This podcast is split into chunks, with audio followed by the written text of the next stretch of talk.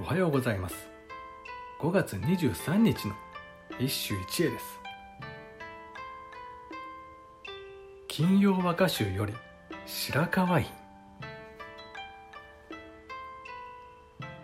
おしなべて梢青葉になりぬれば松の緑も別れざりけり。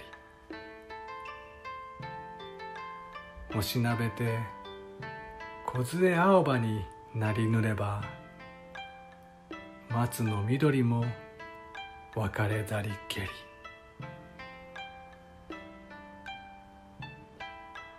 松は四季の歌において相手を待つとしての掛け言葉として二次的に用いられるか。赤涼感をかきたてる松風として読まれることがほとんどだ。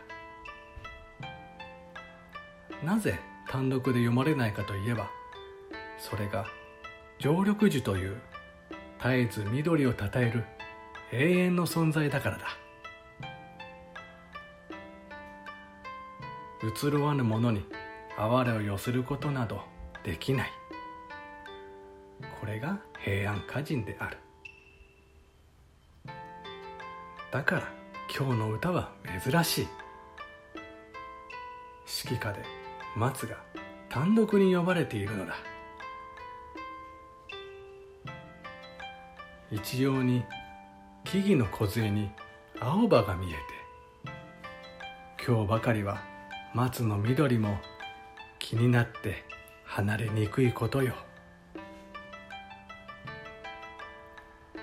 他の木々に青葉が茂り始めたことで。